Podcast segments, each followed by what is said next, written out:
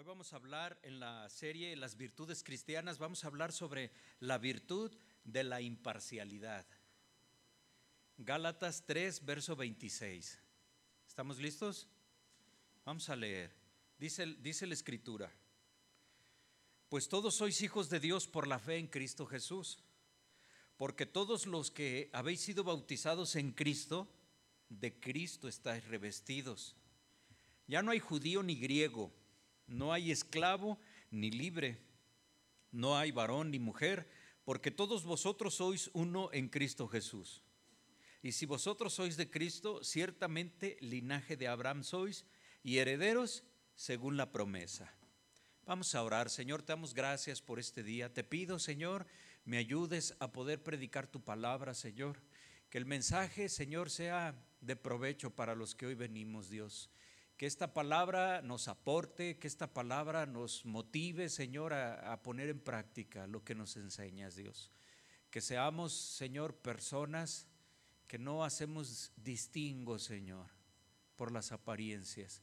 Te lo pedimos, Señor, ayúdanos, necesitamos de ti, Padre. Si alguno de mis hermanos viene, Señor, hoy con carga, Señor, con tristezas en su corazón, te pedimos, Señor, que tu palabra, Señor, le le conforte, Señor, y le ayude, Padre, en el nombre de Jesús. Amén. Amén. Fíjese, eh, hemos escuchado que eh, la gente normalmente dice que todos somos eh, hermanos porque todos somos hijos de Dios. En general, así todas las personas. Bueno, ese es un buen pensamiento, con buena intención, quiero decir pero la palabra de Dios, bueno, contradice eso. Y este pasaje nos demuestra, pues todos, dice, sois hijos de Dios por la fe en Cristo Jesús. Quiere decir que los que creemos en Cristo Jesús como nuestro único Salvador, somos hijos de Dios, nos ha dado Él esa oportunidad. No todas las personas, tristemente, son hijos de Dios. ¿sí? Y luego dice la palabra de Dios, porque todos los que habéis sido bautizados en Cristo, de Cristo estáis revestidos. Nuestro ropaje es de Cristo. Entonces imagínese ese tipo de lenguaje tan hermoso, ¿verdad? Y, el compromiso que eso representa. Pero el que nos interesa más hoy en la enseñanza es a partir del, del verso 28, cuando dice, ya no hay, o sea, entre los cristianos, ya no hay judío ni griego. Entre los que tenemos a Jesús como nuestro Salvador, ya no hay judío ni griego. ¿Se acuerda que en aquellos tiempos la gente tomaba mucho en cuenta, quizás hoy también, eh, las nacionalidades? Hay quienes quizás se sientan muy orgullosos de su nacionalidad, hay quienes a lo mejor no están muy conformes con la que tienen, quisieran tener otra nacionalidad, pero en Cristo Jesús dice, ya no hay judío ni griego, no hay esclavo ni libre. Y en aquellos tiempos, ¿cómo cree que era eh, la magnitud de la esclavitud? Puede darse una idea, ¿verdad? Donde se vendían a las personas. No hay esclavo ni libre en Cristo Jesús. ¿sí? No hay varón ni mujer es decir, en Cristo Jesús el hombre y la mujer tienen el mismo valor. A veces hay algunas iglesias que eh, segregan, hacen a un lado a la mujer, porque no entienden, se malinterpreta algunos otros pasajes de la Biblia y la mujer debe estar callada. Pero en Cristo Jesús no hay ya ni varón ni mujer, porque todos sois uno en Cristo Jesús Claramente lo dice este pasaje. Somos uno en Cristo Jesús.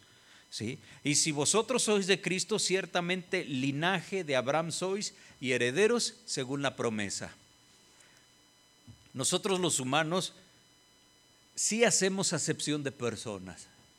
Hacemos diferencia, tristemente. Pero Dios es un Dios que vino a salvarnos a todos sin preferencia alguna.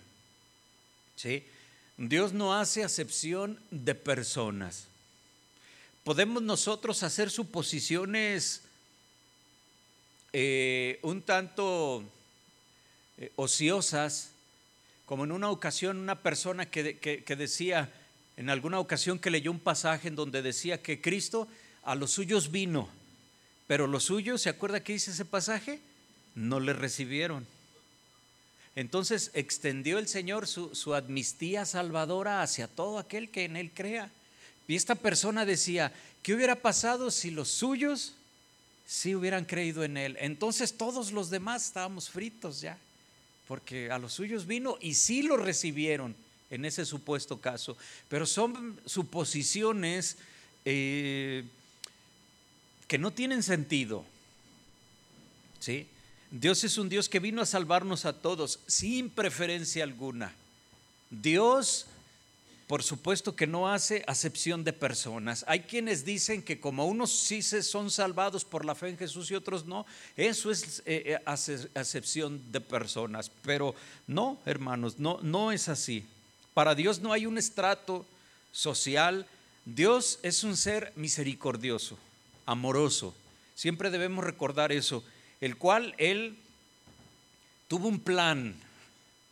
¿sí? Él, él se trató una meta, si es válido decirlo eso de nuestro Dios, enviando a su Hijo a rescatarnos.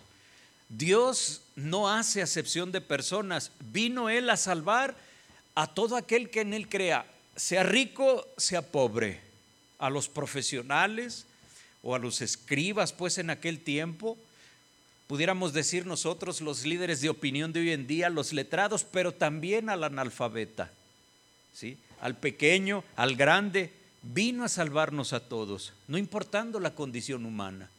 La Biblia dice que la voluntad de Dios o lo que Dios quiere es que nadie se pierda, sino que todos procedan al arrepentimiento. Y ahí en esa última frase está la clave, procedan al arrepentimiento. La voluntad de Dios es que su evangelio se esparza a todas las personas.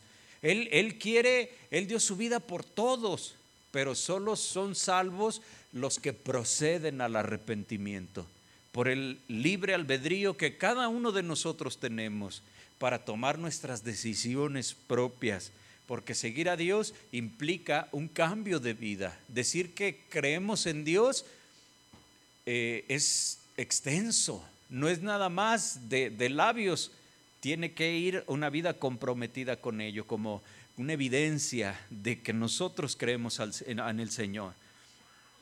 Entonces, no importando el pecado que se cometió, no importando el tamaño del pecado, Dios, el Dios que predicamos, es el Dios que no hace acepción de personas. Solo Dios sabe y usted los pecados que Él le ha perdonado a usted. Y yo sé los que Él me ha perdonado a mí.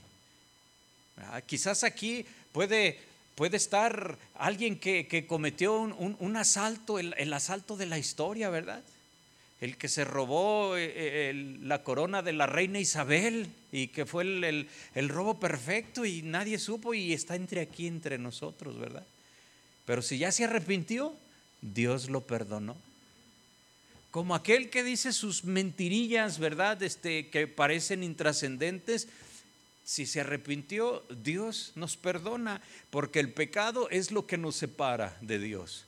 Pecado es e-, errar al blanco, equivocarnos en el propósito, eso significa la palabra. Entonces, no hay tamaño en el pecado. Dios nos perdona cuando hay arrepentimiento, porque Dios no hace acepción de personas, ¿sí? Vamos a ver un pasaje en Santiago capítulo 2 verso 1.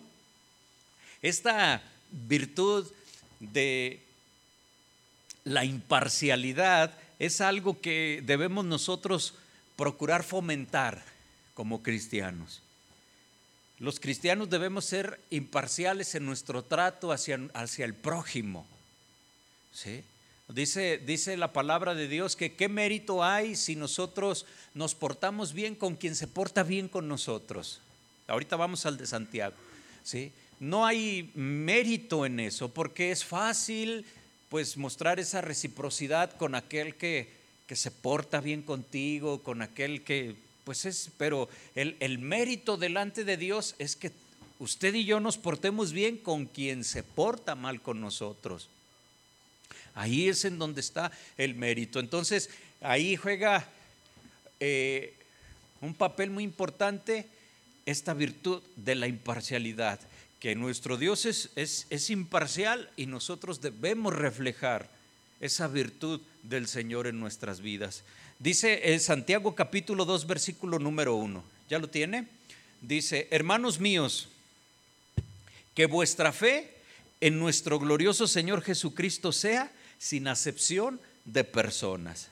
Santiago está diciendo esto tan interesante y está dirigido a los cristianos. No podemos esperar que que esta actitud, esta virtud a desarrollar en nosotros, como se la podemos exigir a la gente que no conoce a Dios. Qué bueno, ¿verdad? No es una eh, virtud exclusiva de los cristianos, pero sí es una virtud obligada en los cristianos a desarrollar. ¿Sí? Entonces dice Santiago, hermanos míos, está dirigida a los hermanos, a los que creemos en el Señor Jesús. Dice que vuestra fe en nuestro glorioso Señor Jesucristo sea sin acepción de personas. Mira, pone un ejemplo, porque si en vuestra congregación entra un hombre con anillo de oro y con ropa espléndida, y también entra un pobre con vestido andrajoso, y miráis con agrado al que trae la ropa espléndida y le decís, siéntate tú aquí en buen lugar el VIP, ¿verdad? Y le decís al pobre, estate tú allí en pie o siéntate aquí abajo bajo mi estrado. No hacéis distinciones entre vosotros mismos y venís a ser jueces con malos pensamientos. ¿Qué cree usted que es la respuesta a esta última pregunta? Pues por supuesto que sí, ¿verdad? Eh, la fe en el Señor Jesús es sin acepción de personas sin, diferencia. Nosotros debemos predicar la palabra de Dios y no hacer diferencia. Quizás alguien pueda decir, yo sí le puedo predicar a medio mundo, pero a mi suegra no, para que se vaya al infierno. No, la fe en el Señor Jesucristo debe de ser sin acepción de personas. En este pasaje que leímos, el capítulo 2 de esta, de esta carta de Santiago, comienza esta historia mientras hay un culto de adoración en la congregación, ¿qué os parece si en su congregación, en nuestra congregación vamos a decir, llega un hombre rico? Bueno, sabemos que es rico por cómo viste, porque dice el, pasaje que tiene un anillo de oro ahí en su mano. Y luego eh, su ropa no es como la ropa común o como la ropa de todo el mundo. Dice el pasaje que viste con ropa espléndida. Sí se fijó, ¿verdad? Ropa espléndida. Bueno, más que espléndida, la palabra que, Santiago utiliza en los escritos originales en griego es lampra. Y de ahí se tradujo a espléndida, pero el significado literal de lampra es brillante o llamativa. Esa es la traducción. ¿sí? Entonces, una ropa que sin lugar a dudas llama la atención. No bien entonces entra el rico a la iglesia y detrás de él un hombre pobre. Vestía ropa que también llamaba la atención, pero no por su brillantez, no por ser una ropa que llame la atención espléndida, sino por ser andrajosa, rota, sucia, posiblemente, eso no lo dice la escritura, maloliente. ¿Sí? Toda la congregación está mirando lo que sucede, ¿verdad? Y, la reacción de la gente fue que no miró con agrado al rico, aquel que tenía la ropa espléndida.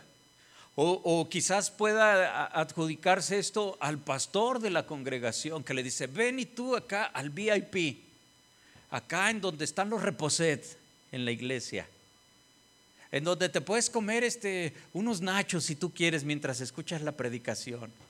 Porque hay iglesias así, ¿eh? Y, y tú, tú siéntate, no iba a decir, tú siéntate allá atrás, pero luego los que están allá atrás van a decir, eh, ¿qué pasó? Le dice, tú siéntate aquí a mis pies, ¿sí? Eh, bueno, eh, al rico quizás podían decir, qué bueno que esta persona nos esté visitando el rico famoso de la ciudad, que vino, quizás eh, la gente podía decir, la iglesia va por buen camino, mira quién vino. ¿Sí? Se inclinan a favor de ese hombre, lo miran con buenos ojos, le darán un trato cortés, siéntate en buen lugar. Le tratan con, con respeto, le dan un favor especial, pero al que tiene el vestido andrajoso no lo miran con buenos ojos. ¿Sí? No sé qué tantos comentarios se podían este, decir, ay, que no se vaya a sentar este aquí junto a mí. ¿Sí? Lo tratan con descortesía, como poca cosa.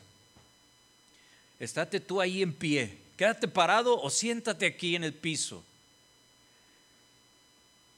Y Santiago pregunta a la iglesia, ¿esa es una actitud correcta? Al final es lo que está diciendo, o otras traducciones ah, plantean así. La última pregunta, ¿es la actitud correcta en una iglesia cristiana? La respuesta es contundente, no, no debe de ser así. ¿Sí? Eso no es un verdadero cristianismo. ¿Sí? La religión pura y sin mácula delante de Dios, cuando preguntan, ¿cuál es la religión buena? Pues la religión pura y sin mácula, es decir, sin mancha delante de Dios, es ve por las viudas, ayúdalas, ayuda al que no tiene que comer. Esa es la religión, esa es decir, esa es la, la actitud humana que debemos de tener. No estamos hablando de salvación, religión, entendámoslo como un eh, estilo de vivir la fe que conocemos. Imagínese, ¿verdad?, que, conociendo a Dios, nosotros somos insensibles a las necesidades de un prójimo a las necesidades de una persona que, que no tenga que comer. alguien que llegue a tu casa, ¿verdad? Y, y, que te pida para comer y, que sabemos que hay tantas historias, ¿no? Que hay personas que les das comida y, ahí a tres pasos la tiran. Pero cuando yo creo que aquí no hay alguien así que, que si una persona les dice, oye, no me das algo de comer y, tú le das y él ahí mismo se siente en un lugar y empiece a, comer lo que tú le estás dando y luego lo ves que no trae zapatos. ¿No te meterías a tu casa a, agarrar? Tú dices, ay, pero nomás tengo los, los gran émico que acabo de comprar. ¿Sí? A veces somos, somos probados, que, ¿cómo es nuestra fe, verdad? No debe ser una actitud como, como cristianos. Somos movidos, trato de decir con eso, a misericordia, compasión. Entonces nosotros a medida que vamos avanzando en nuestro conocimiento de Dios, Dios va transformando nuestras vidas, se van desarrollando estas virtudes, estas cualidades necesarias, obligatorias en un hijo de Dios. La actitud debe de ser que nosotros debemos evitar el favoritismo en la iglesia, cuando se trata de compartir la palabra de Dios. En general nosotros no debemos dejarnos guiar por las apariencias, que es la base de, lo que la palabra nos está diciendo. La iglesia de Cristo no hay lugar para el favoritismo. Por eso Santiago dice, hermanos míos, que vuestra fe sea sin acepción de personas. ¿Sí? Es un mandato es un mandato, vuestra fe sin acepción de personas, no es una opción. ¿sí? Hacer diferencia, mostrar favoritismo, debemos evitarlo. Si es algo que nosotros hemos hecho o que estamos haciendo, debemos dejar de hacerlo. Y debemos abrir nuestra mente y nuestro corazón en las oraciones que hacemos a Dios para decirle, Señor, tú muéstrame si tengo un duro corazón de tal forma que no alcanzo, no quiero, no puedo ver mis actitudes, yo confío que tú me puedes mostrar si estoy teniendo una actitud así.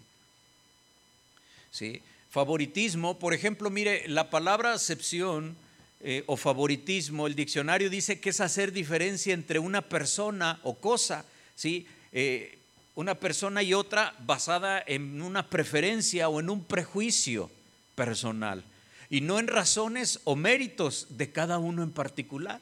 Nos dejamos guiar por las apariencias.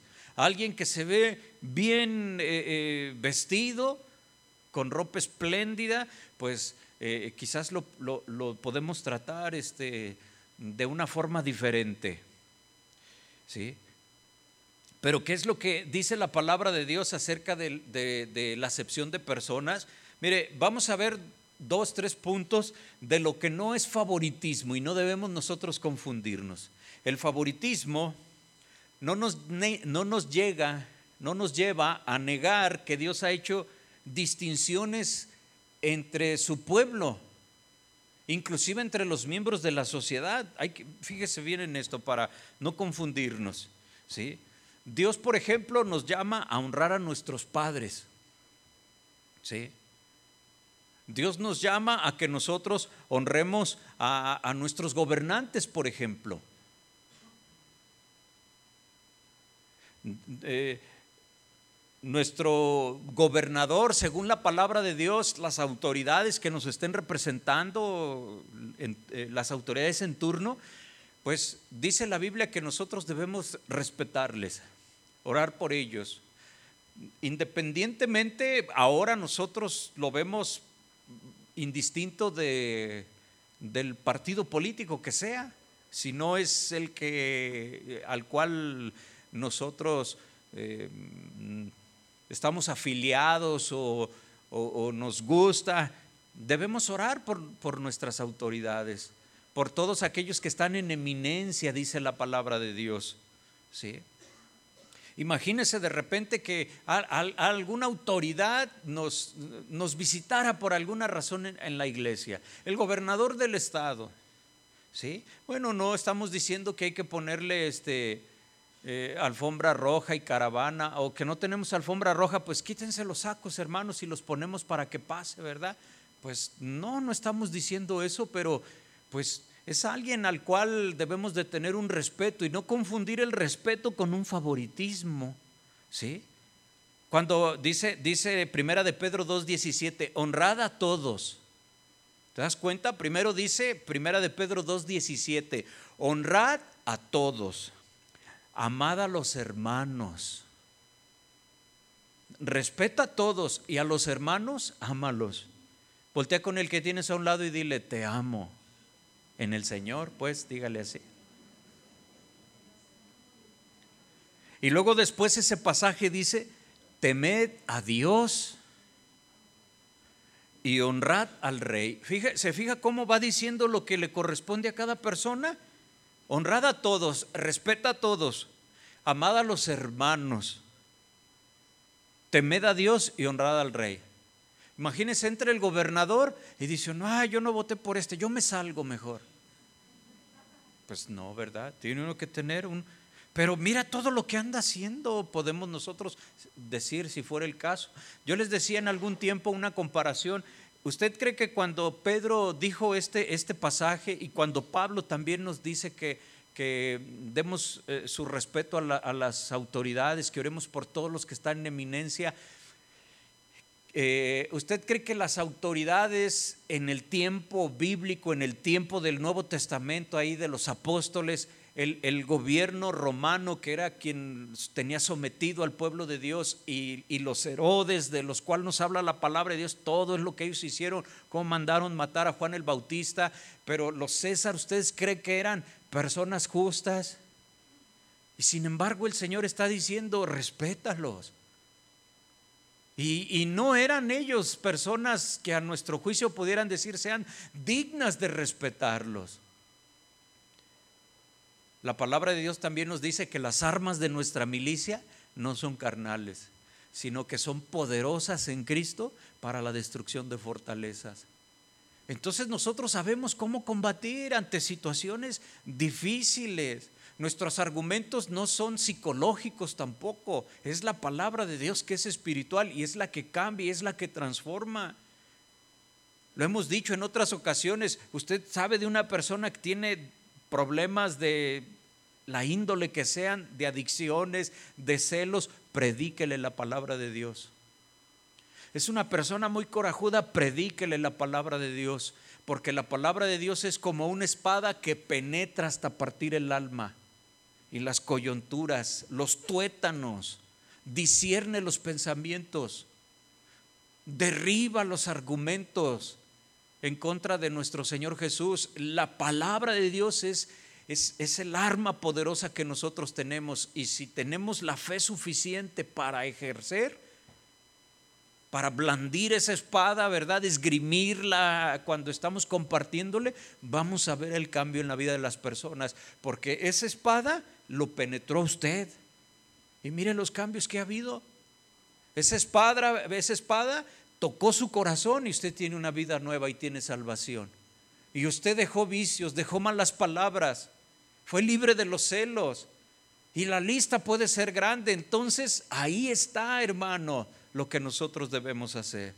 Otro ejemplo, Levítico 19:32 dice este pasaje, yo se los leo, sé que a veces voy un poquito rápido, ¿verdad? Pero anótelos, Levítico 19:32, delante de las canas te levantarás y honrarás el rostro del anciano y de tu Dios tendrás temor, yo Jehová. Otra instrucción, delante de las canas te levantarás.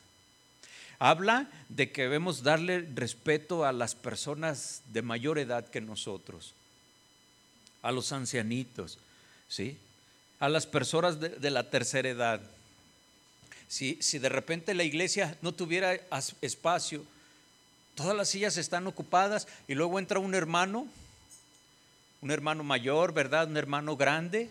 Y, bueno, pues eh, hay otras personas que llegaron temprano para agarrar buen lugar, su VIP, pero luego entra el, el, el viejito, dicho con todo cariño, ¿verdad? ¿Y, qué es lo que se debe hacer? Pues se levanta alguien, siéntese aquí, ¿verdad? A veces esas personas dicen, no, no, no, los, aquí me quedo, todavía son así de, considerados. ¿Sí? No, entonces eso entendemos nosotros que eso no es un favoritismo. Tener lugares, eh, eh, eh, si fuera el caso, ¿verdad? Reservados para personas de la tercera edad, para personas que pueden tener una discapacidad, aunque a veces decir esta frase ya es quizás ofensiva, pero es, dicha pues sin, sin, sin dolo. Es que van cambiando las frases, ya no sabe uno cuál es la correcta o no.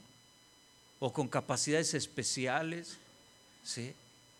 Pero pues para el caso yo considero lo mismo, tener esa consideración, ¿sí? Entonces nosotros mostramos respeto, ¿sí?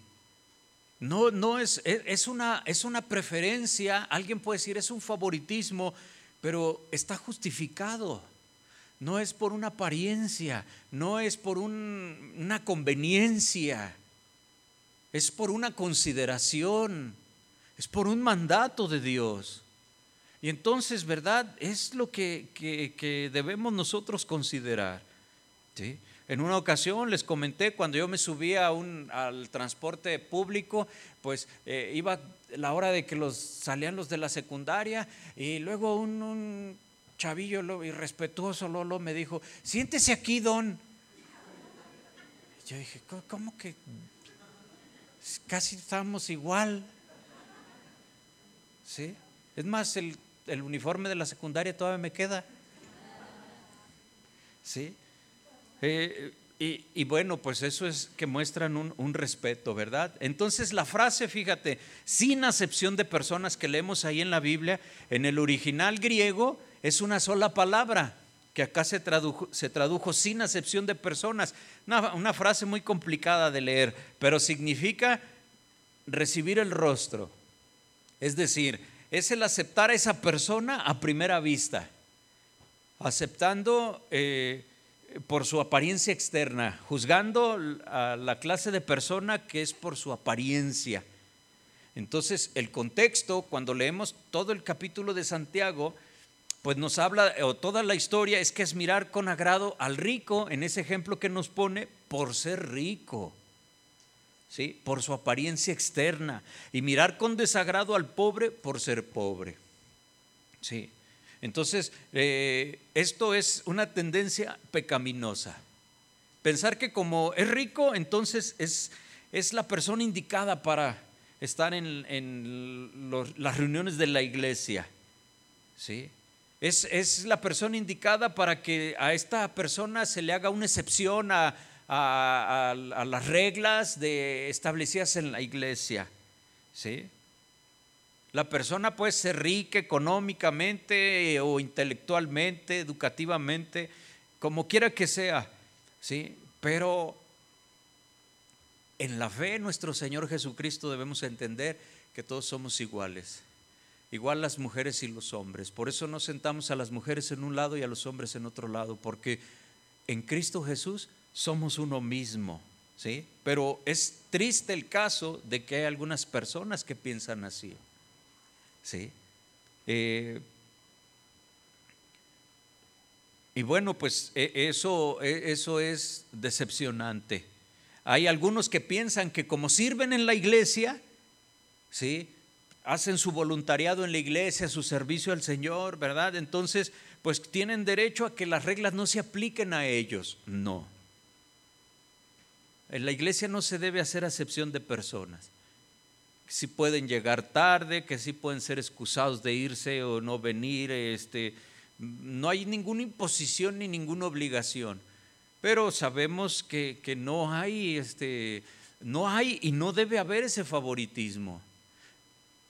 Y si se han cometido esos errores, se deben de parar. Por eso son estas enseñanzas. ¿sí? Buscado de manera intencional o no. Entonces debemos cuidar el, testimonio de la iglesia. ¿Sí?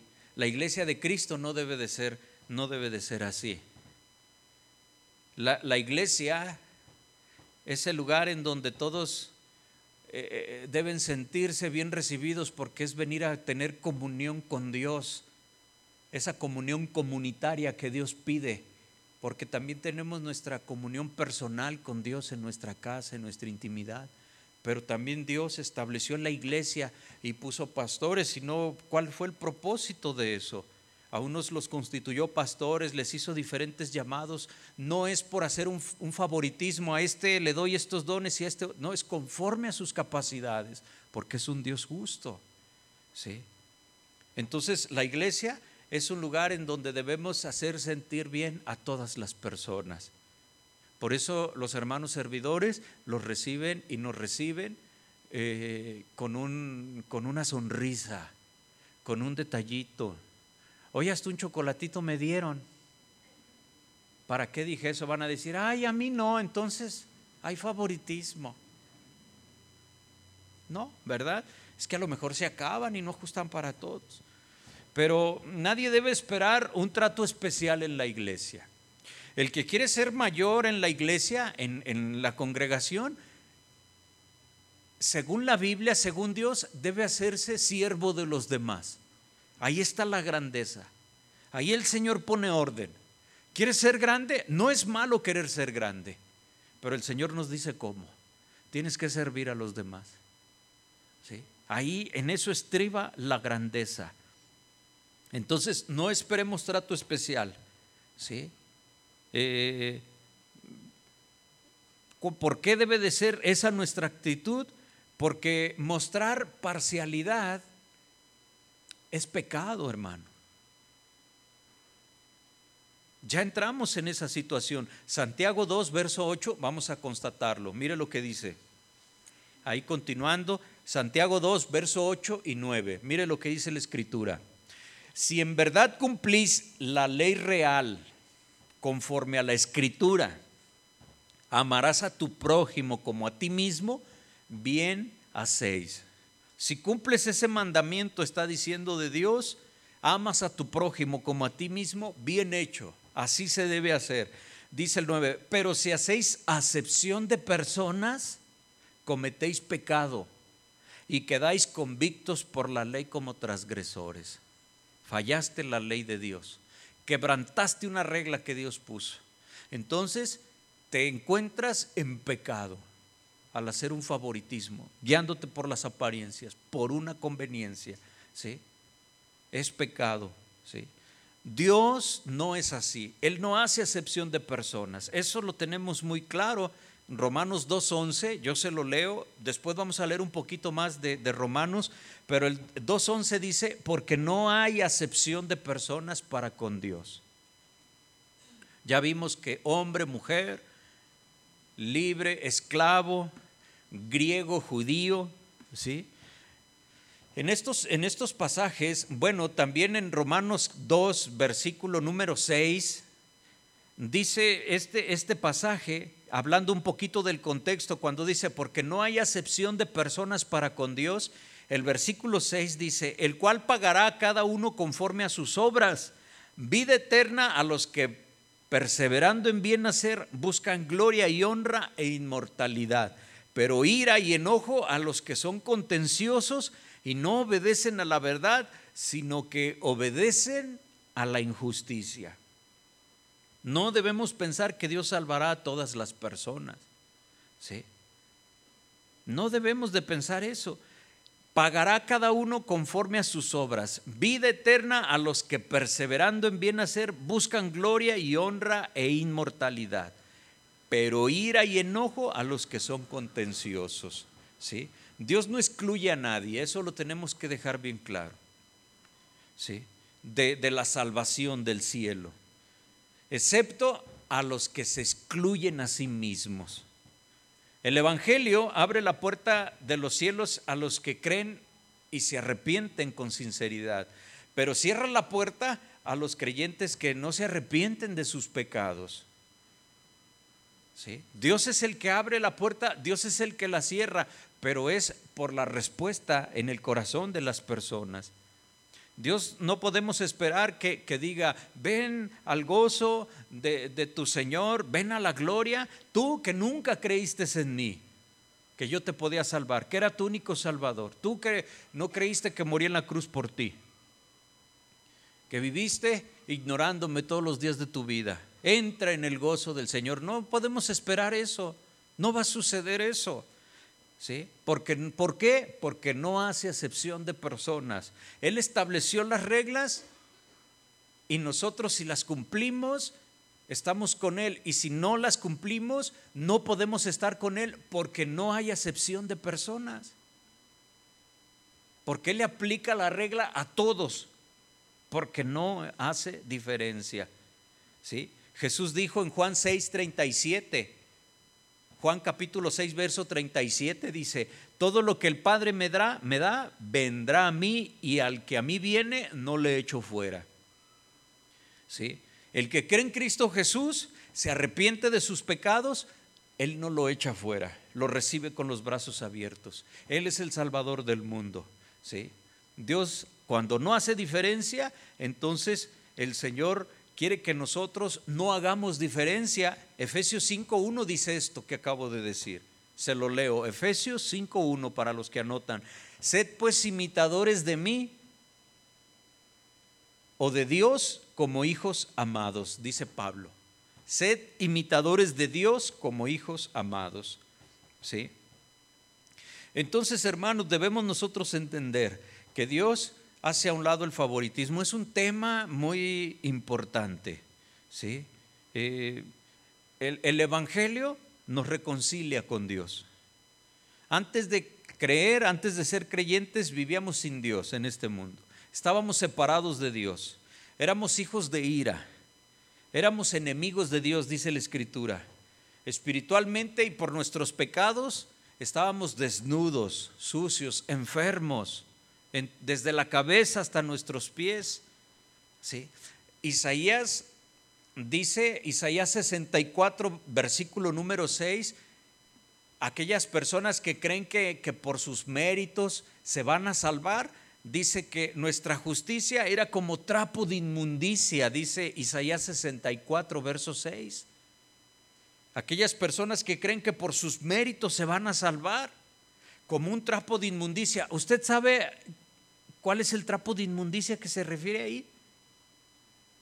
El trapo de inmundicia es eh, lo, eh, eh, ese trapo de inmundicia se refiere a lo que el equivalente hoy en día, en la actualidad, sería una toalla femenina. Usada, por supuesto. ¿Sí? Entonces, eso era, había una regla muy, muy, muy importante cuando la mujer estaba en los tiempos de, su menstruación, donde no, no, podía y no debía tener relaciones. Tenía después de pasado eso, y pues continuamente cada mes eh, eh, hacer rito de purificación la mujer. ¿Sí? Entonces, imagínense, ¿verdad? El Señor dice, para, para tus justicias, tus obras buenas, las considero como ese trapo de inmundicia. Ahora ya sabemos lo que significa. Entonces, fíjese el valor que Dios le da a nuestras obras buenas. En, si, si por esas obras buenas creemos que nos vamos a ir al cielo, no es por obras, es por fe. La fe nos lleva al arrepentimiento. ¿sí? Dios envió al mundo a Jesús para reconciliarnos con Él. ¿sí? El Evangelio nos une, nos salva, el Evangelio nos reconcilia con los demás. Mire este pasaje, Romanos 2.11. Ese sí búsquelo, por favor. Romanos capítulo 2, verso 11. Ya vamos en la parte final. Dice Romanos 2.11, porque no hay acepción de personas para con Dios. No hay acepción. La regla es para todos, ¿verdad? Bueno, dice el 12, porque todos los que sin ley han pecado, sin ley también ¿qué dice? Perecerán. Y todos los que bajo la ley han pecado, por la ley serán juzgados. Porque no son los oidores de la ley los justos ante Dios, sino los hacedores de la ley serán justificados. Porque cuando los gentiles que no tienen ley hacen por naturaleza lo que es de la ley, estos, fíjese, aunque no tengan ley, son ley para sí mismos mostrando la obra de la ley escrita en dónde? En su corazón, dando testimonio de que está escrito ahí, da testimonio su conciencia y acusándoles o defendiéndoles sus razonamientos. En el día en que Dios juzgará por Jesucristo los secretos de los hombres conforme a mi evangelio o al evangelio de Jesús, pero lo está diciendo Pablo. Entonces, esto es muy importante. Dios no hace acepción de personas. En una ocasión un joven me, me hacía una pregunta que no sé si usted se la habrá hecho alguna vez. E, este joven me dijo en una ocasión, ¿qué pasó con aquellas personas que, vivían en, México eh, antes de la conquista? Antes de que los españoles vinieran y trajeran el Evangelio de Jesús y aparte la religión católica pero trajeron las enseñanzas de Jesús. Esos que vivieron antes eh, y, que morían, eh, no conocían de Jesús. Entonces, ¿cómo se salvaban? O, o no se salvaban. Y si no se salvaban, entonces Dios es medio injusto porque está condenando a alguien que no sabía de él. ¿Sí me entiende? Entonces podemos decir, bueno, y, ahí esa pregunta es interesante. Bueno, aquí está la respuesta en lo que acabamos de leer. ¿sí? La palabra de Dios nos dice que Dios creó todo el mundo, y el universo y todo lo que ellos hay, pero Él creó el mundo. ¿sí? Nosotros sabemos por los científicos que antes los continentes estaban unidos por el estrecho de Bering, antes de la separación de los continentes. ¿Sí? El, ser humano llegó a América del Norte, a América, a, eh, Centroamérica eh, y hasta América del Sur por toda esta expansión. ¿sí? Fue, fue, creado el ser humano por Dios y pobló el mundo. ¿sí? Eh, aquellos que dicen que que bueno, hay personas mezcladas con ángeles. Acuérdese que en el diluvio todo volvió a tomar su curso normal. Y perecieron todos y entonces de Noé volvió a, poblarse el mundo. Son cosas que, que, quizás retan nuestra fe, pero lo dice la escritura y nosotros lo creemos. La historia de la Torre de Babel habla que ahí fue el inicio de, los diferentes lenguajes y de ahí se esparcieron hacia todo, hacia todo el mundo. Entonces, eh, ahí el, calendario azteca tiene, tiene unas referencias eh, eh, en un barquito en un, a un hombre con barba pronunciada, larga, no acá como esta, ¿sí? y, en donde en su barquito tiene muchos animales ahí arriba y va como, como haciendo un, remo. y donde tienen de repente ahí sus diferentes interpretaciones. Los estudiosos de la Biblia, pues sabemos qué interpretación podemos darle, pero independientemente de eso, ¿sí? estos hombres, los que estaban antes de la conquista y después de la conquista, o los que viven por allá en la sierra que no conocen el Evangelio, dice la palabra de Dios, ¿sí? no hay acepción de personas para con Dios. ¿sí? Todos los que sin ley han pecado, sin la ley también perecerán. Pero todos los que bajo la ley han pecado, por la ley serán juzgados, porque no son oidores de la ley los justos, ¿sí? Ante Dios, sino los hacedores, los que ponen en práctica lo que Dios dijo, serán justificados, ¿sí? Ellos, nosotros por la sangre de Jesús, dice, porque cuando los gentiles, está hablando del que no era judío, ¿sí? que no tienen ley, hacen por naturaleza, por naturaleza. Lo hacen porque eh, en, su, en su corazón, en su interior, Dios puso el discernimiento de lo que es bueno y de lo que es malo. Entonces dice, cuando hacen por naturaleza lo que es de la ley, lo que está escrito, nunca leyeron la Biblia, pero ellos lo ponen en práctica, ¿sí? Estos, aunque no tengan ley, son ley para sí mismos, ¿sí? mostrando la obra de la ley escrita en sus corazones, dando testimonio su conciencia, acusándoles o defendiéndoles sus razonamientos. El caso es, Dios no es injusto y no hace excepción de personas. Él juzga justamente el que va a su, a, su presencia. Es, es por su gracia salvadora, por la fe en Cristo Jesús. El que se va al infierno es por haber rechazado a Jesús. Desde la creación del mundo ha sido así. Sí. Dios nos llama a amar a nuestro prójimo como a nosotros mismos. Varios pasajes lo dicen. Inclusive Pablo en Filipenses 2.3 dice que tratemos a los demás como superiores a nosotros mismos. Entonces fíjese, el estándar que debe de tener un hijo de Dios es alto, es elevado. Necesitamos estar en comunión con Dios para poder nosotros eh, mantener ese estándar que Dios quiere. No dejarnos llevar por las apariencias o por los malos tratos. Porque alguien te cae gordo en tu trabajo y lo vas a tratar mal. No, como cristiano debes hacer un esfuerzo doble, triple para ponerle una cara buena a esa persona. Alguien puede decir, no, pero eso es hipocresía. Eso es obediencia a la palabra de Dios. No le creas al diablo. Es obedecer a Dios.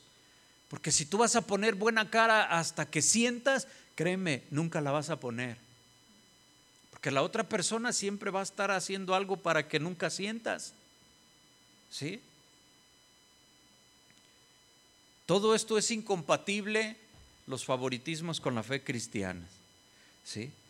Entonces, hay un pasaje en Mateo 7:12, dice, así que, Mateo 7:12, así que todas las cosas que queráis que los hombres hagan con vosotros, así también haced vosotros con ellos, porque esto es la ley. ¿Y qué más? Y los profetas. Bueno, este pasaje a veces es mal interpretado. Este pasaje no dice que tratemos con justicia o misericordia o, o como eh, para que las personas nos traten así a nosotros. No está diciendo eso. Este pasaje dice que tratemos bien, que tratemos con justicia, misericordia a los demás, ¿sí? Porque como quisiéramos que fuéramos tratados nosotros. Es decir, no hay garantía de que porque tú te portes bien, se van a portar bien contigo. No hay garantía. Lo que la palabra de Dios nos está diciendo es un mandamiento, no es una promesa. No es promesa porque nos dice, tú trata bien a los demás como, quieres que te traten a ti. Si fuera promesa es, es como tú estás sembrando y vas a cosechar eso. Aunque sabemos, ¿verdad? Que, que pues uno es bendecido y mucha gente así reacciona, pero ¿cuántos otros tú los tratas bien y, como tú quisieras que te trataran a ti y te siguen tratando muy mal. Entonces es mandamiento, no es promesa. Como tú quisieras que te trataran así, trátalos sin esperar recibir buena respuesta, que puede haberla, ¿sí? Pero es mandamiento de Dios. Entonces, hermano, bueno, hay aplicaciones prácticas. Debemos tratar a los demás eh, sin favoritismos. Inclusive a las personas que puedan tener alguna deficiencia, alguna persona que, que, es muy habilidosa en algo, la podemos tratar mejor. Hay alguien que eh, ocupa paciencia para poder este, eh, hacer alguna, alguna habilidad, alguna situación, debemos nosotros de tratarlos ¿sí? con paciencia, con amor. A las personas que vienen a la iglesia, imagínate si alguien viene con, de repente con, con tatuajes, no podemos nosotros ni estarnos admirando ni, ni hacer situaciones así. No hay, no hay eh, eh, eh, favoritismos. ¿sí? vamos a terminar. Busque Santiago 2.12 y, vamos a leer ese pasaje. Póngase de pie, por favor. Lo vamos a leer así puestos de pie. Santiago capítulo 2, versículo número 12 y 13. Continuando ahí en donde nos habíamos quedado, Santiago 2.12, mire, dice la palabra de Dios. Ya después de todo lo que eh, escuchamos en la predicación, dice la escritura, así hablad y así haced, como los que habéis de ser juzgados por la ley de la libertad.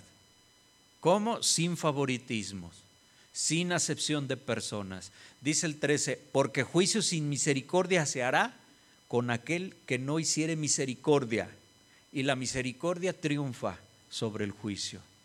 Entonces debemos nosotros mostrar siempre, esforzarnos por tener un buen corazón. Quizás pueda no ser tan fácil, pero tiene mucha bendición, hermano. Vamos a cerrar nuestros ojos y vamos a orar.